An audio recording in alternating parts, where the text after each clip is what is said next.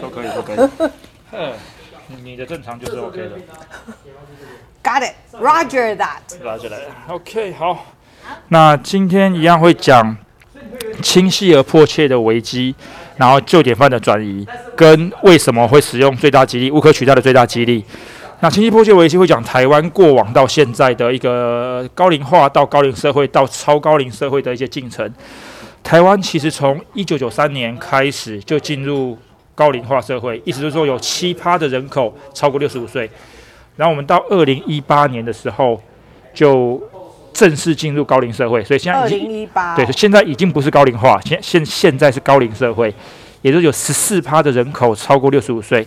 那预估大约在二零二五年的时候会进入超高龄社会，超高龄社会就是超过二十趴的人年纪超过六十五岁，那那这也就是一个超高龄社。那人口会持续老化，直到二零五零年，他们预计是这样子。那二零五零年，二零五零年会有将近三十六趴的人口超过六十五岁。以台湾目前的状况会是这样子。那所以说，台湾高速老化，那年年长者跟老化，年长者跟衰弱，年长者跟动作变缓慢，年长者变得更需要别人照顾，那这些东西紧紧连接在一起。那问题就在于过往来说，很多人都觉得养生啊、照顾身体很重要。可是现在台台湾整个状况是医疗不断的在进步，可是大多数人普遍的健康不断在退步，寿命不断在延长，可活动年龄却不断的在下降。就越年纪越来越轻，就变得需要被照顾，跟需要受到辅助，需要得到协助，才能够健康，才能够被那个那肌少、肌肉肌少。骨质疏松、代谢症候群、虚弱或者等等的问题，那这些东西基本上年纪只要变大，肌肉流失、骨质流失，自然代谢下降，那自然就会带来一大堆的一些并发症或是代谢的问题，特别是肌少跟骨松，肌少跟骨松造很容易造成年长者跌倒，那跌倒之后又会进入更静态的休养过程，更静态的休养过程。就会更加的衰弱，更加的让肌肉流失、骨质流失，所以就变成有可能一跌倒就会进入失能，嗯，或者就起不来，然后就因而甚至有并发症，然后就死亡。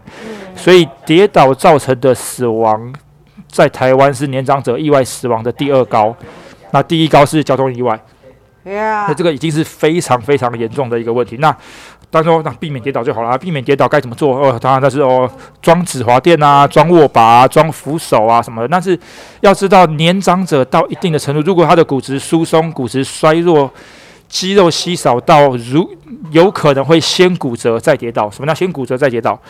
打个喷嚏骨折了。有可能闪到腰，有可能骨折。上下楼梯的那个冲击，走路的冲击就会让他骨折。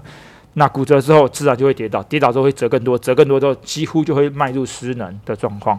好，那这个整个人口越来越老化，那这样的现象会越来越普遍。那难道只有肌力体能觉得这很重要？大家要练肌力训练吗？没有，其实全台湾都注意到这事情很重要。所以早就有各大的一些没政府啊，或者一些各个机构啊，各个产业。早就投入了很多的资源，他去做这件事情。不论从老人的营养、老人的照护、长照，到老银发族乐龄运动，都是在做这些事情。那显然大家都知道，肌少骨松要怎么样预防呢？或者怎么样子延缓呢？就是在做老人家要做运动。那现在的银发族乐龄运动其实已经蛮蓬勃发展的。那问题就在于他们到底做了哪些事情？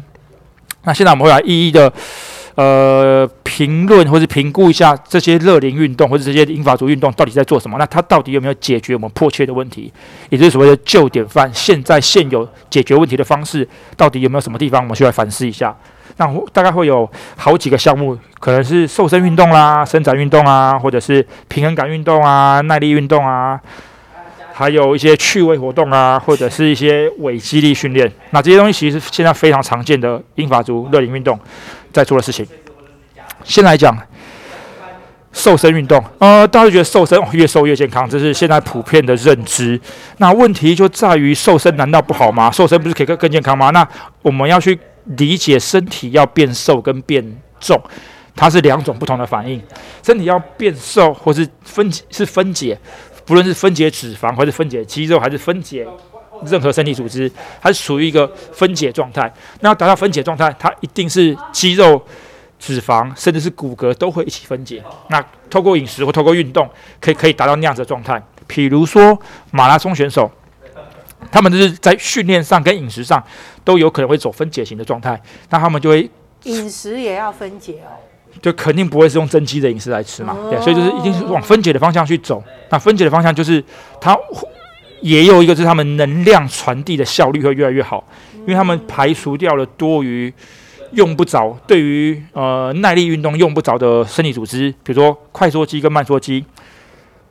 跑步不需要用到太多的快缩肌，嗯，它只需要大多是以慢缩肌为主。那以慢缩肌为主，那快缩肌留在那边既耗能又费能量又占重量。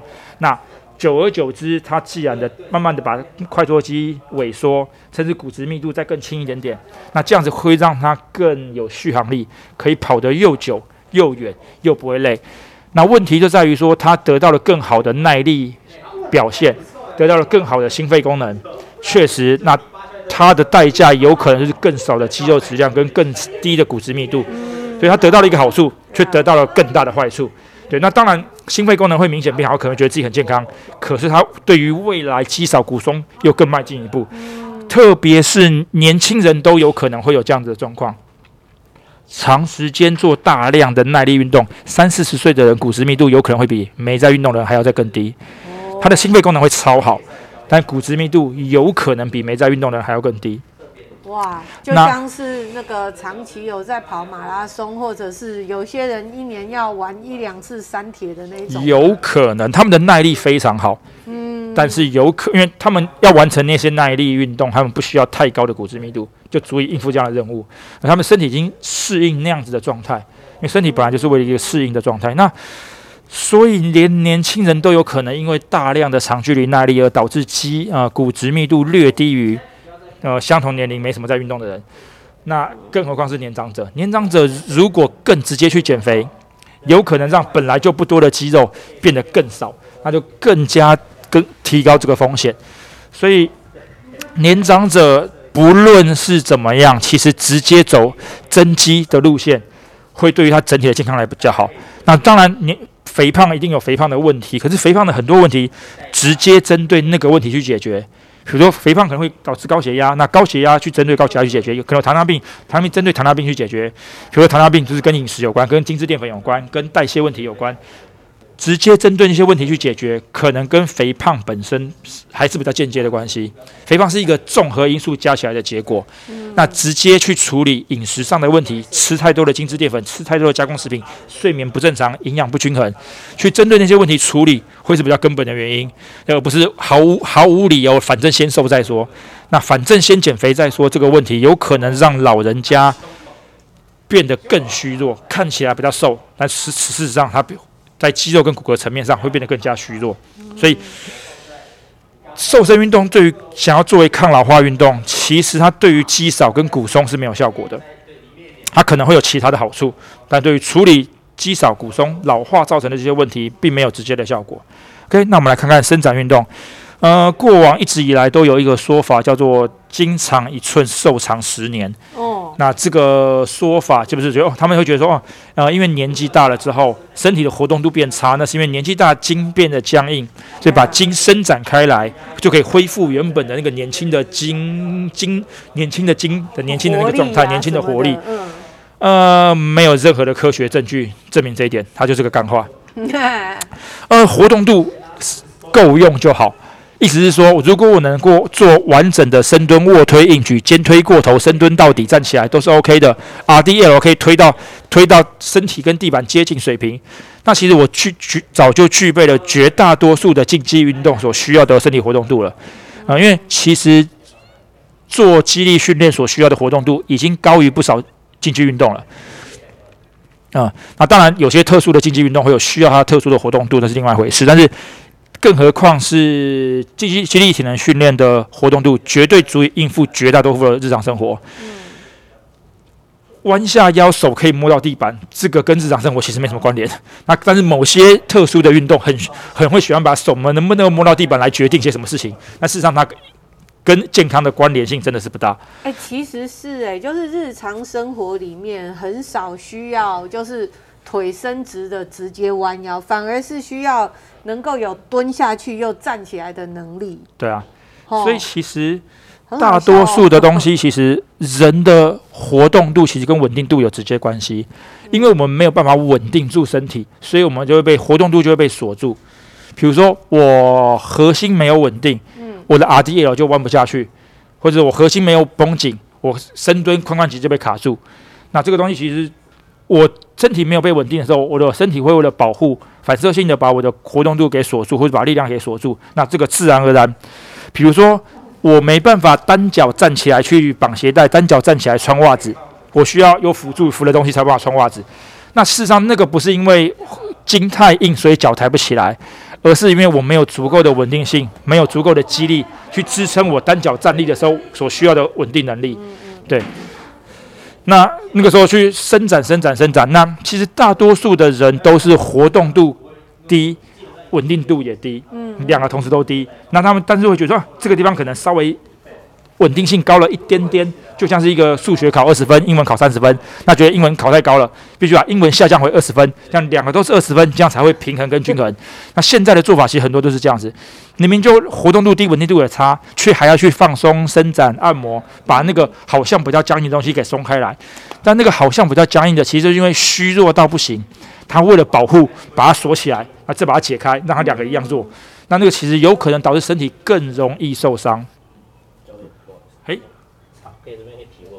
会啊，就是像我手这边很容易酸，他不去给那个中医的推拿师，就是做放松。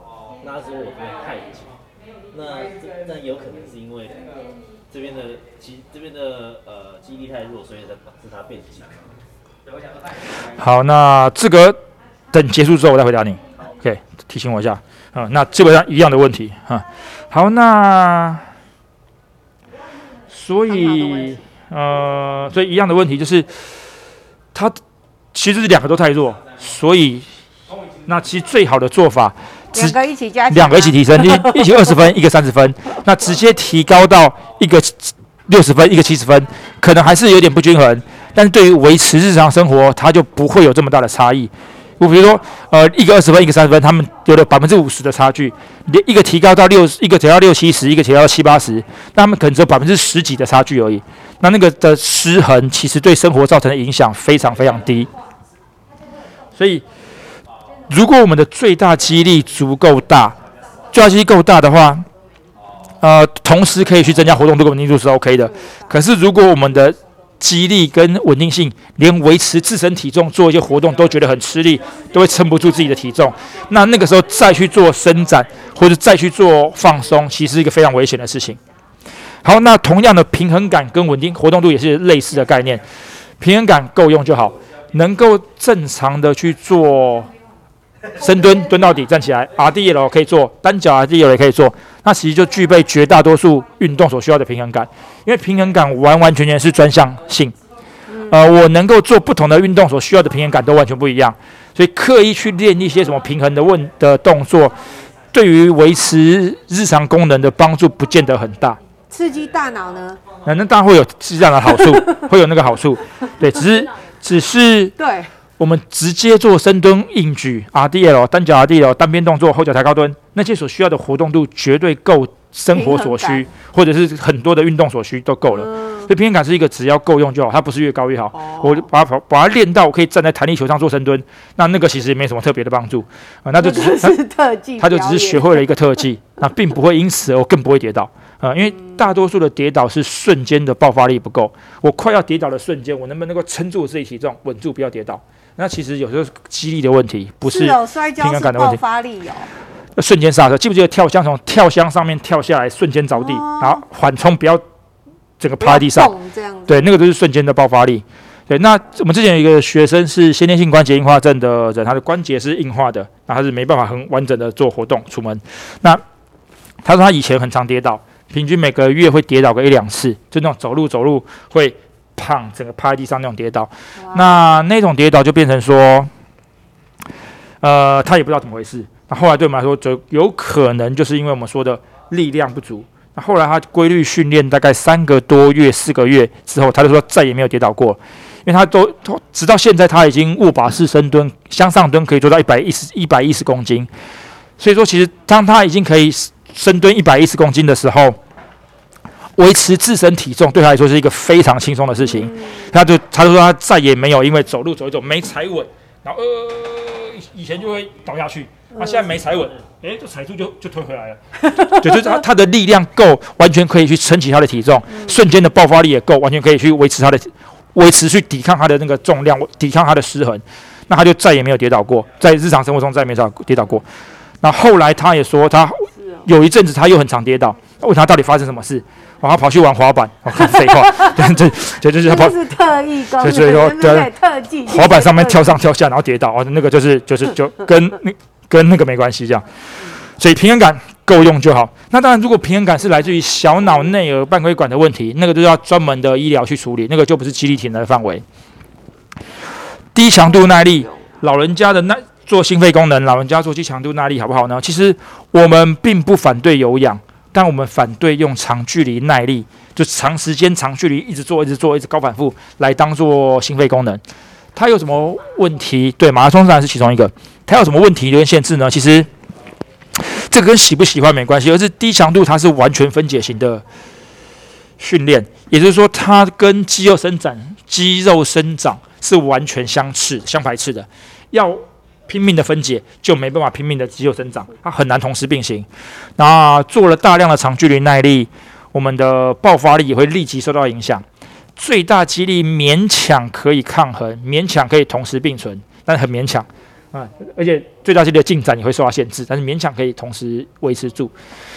所以，如果做大量的长距离耐力，做大量的低强度运动，其实对于肌肉、骨骼跟神经系统的进步，其实效果不彰，甚至是有反效果。但是它对于心肺功能的进展就很好。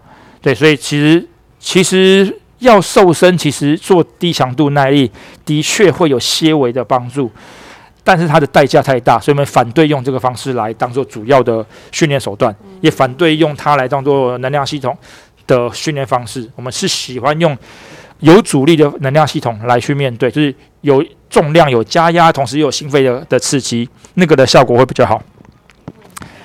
那减脂是要做像基北大课表这种八到十二下的方式，还是减脂最重要、最重要的关键是饮食，嗯，饮食的状态是做到 OK 的时候，那就是训练其实可以不用有太大的变化，哇呃，依然可以减脂。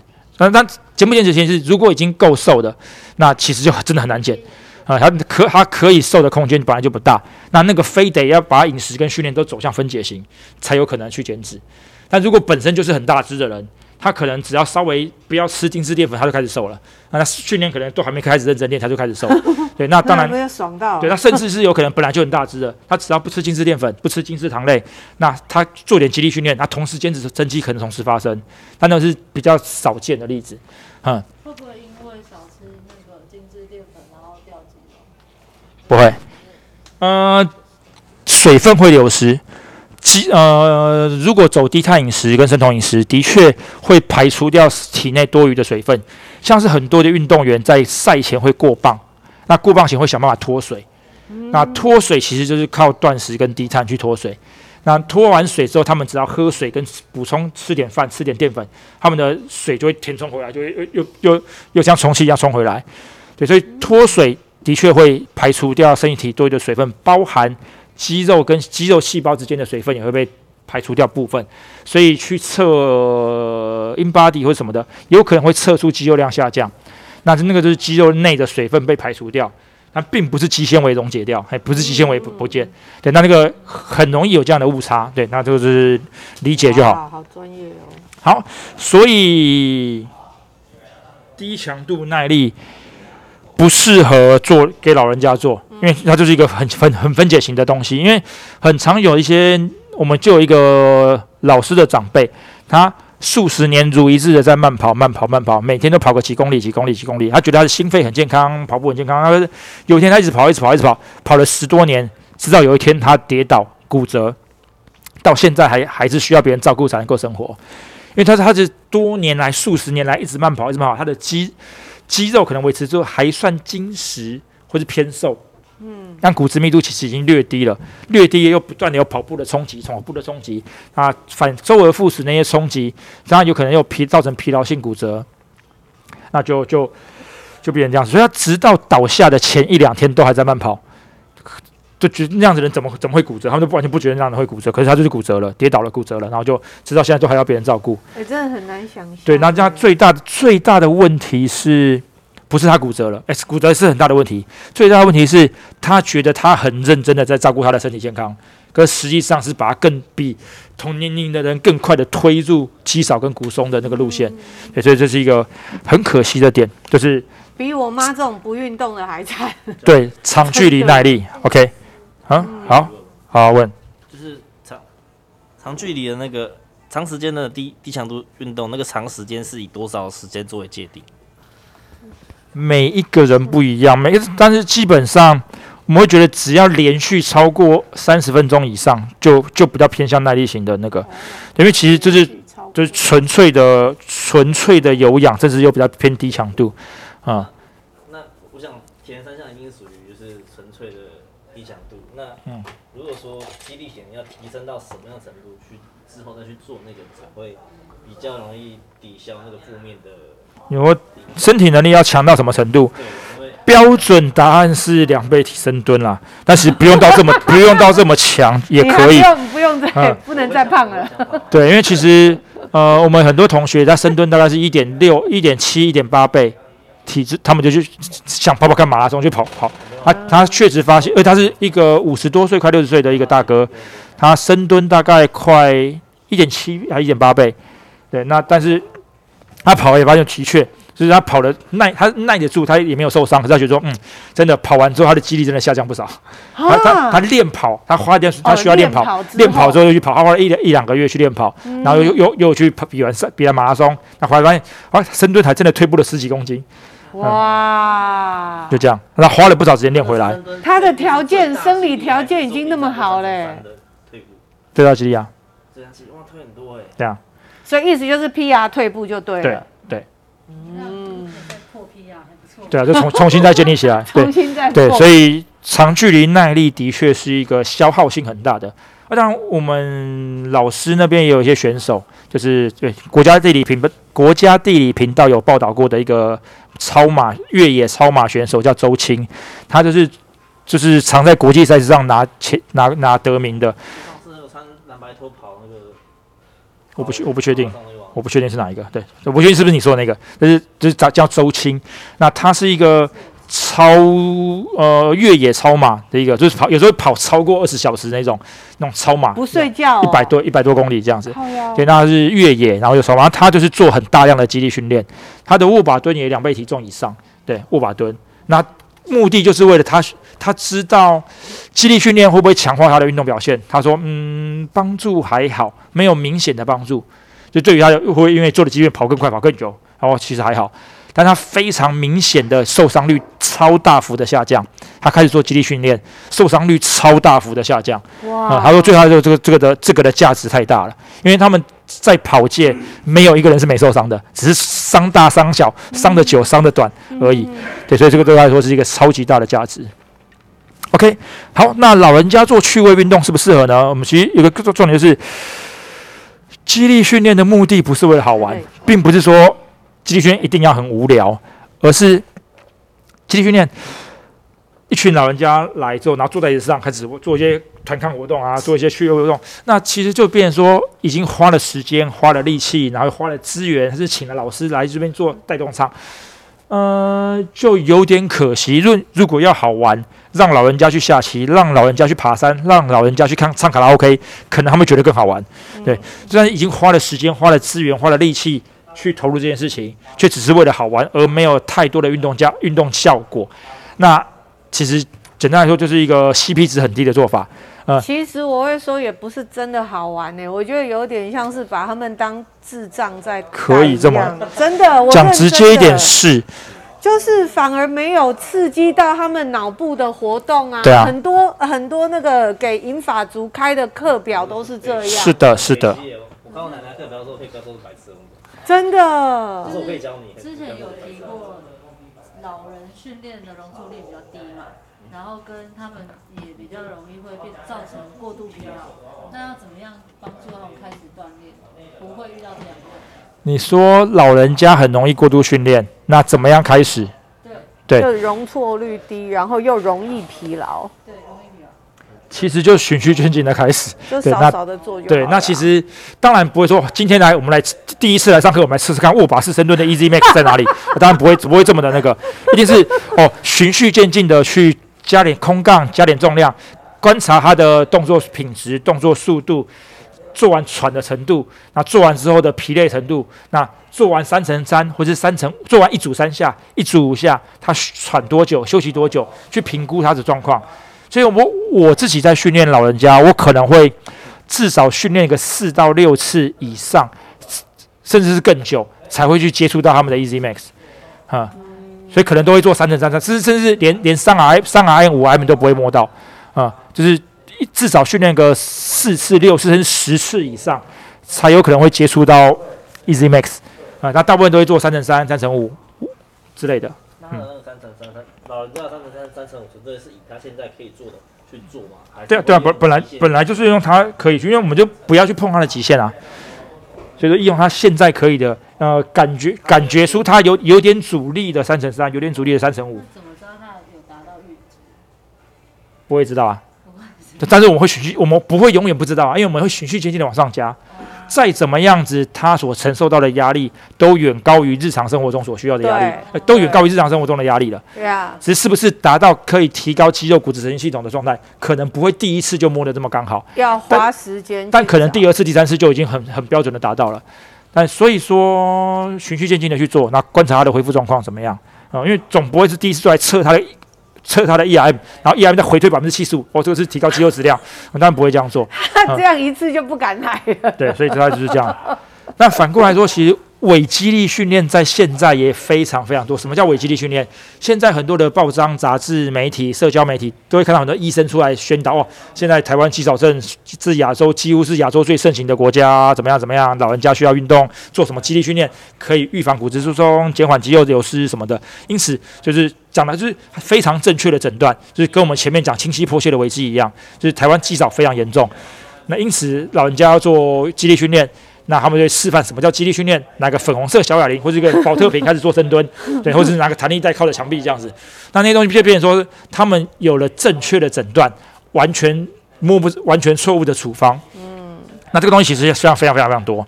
嗯，对，那其实真正有在做大重量训练、肌力训练的医生还不多。那如果有的话，希望大家广为宣传。嗯，对，大概就是这样子。所以那好，那我们现在前面讲了这么多，呃，讲了伪肌力训练啊，讲了趣味运动啊，讲了低强度耐力、平衡感、伸展跟瘦身，那这些东西都是现存的典范，就是说现在主要他们认为可以解决问题的东西。那这些东西既然无法解决问题，那什么可以解决问题？激励就是无可取代的最大激励嘛，嗯。无可取代的最大激励，为什么激励训练这么重要？其实有三大原因。第一个原因就是，呃，长期发展；第二个是储备力量；第三个是保留效果。长期长期发展、储备力量跟保留效果，这个东西我简单几分钟内把它讲完。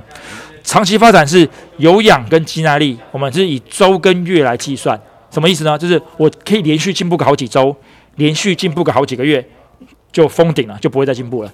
对，就好比说我们坐风扇车一样，我们连续踩了好几周的风扇车间歇，刻意这样安排的。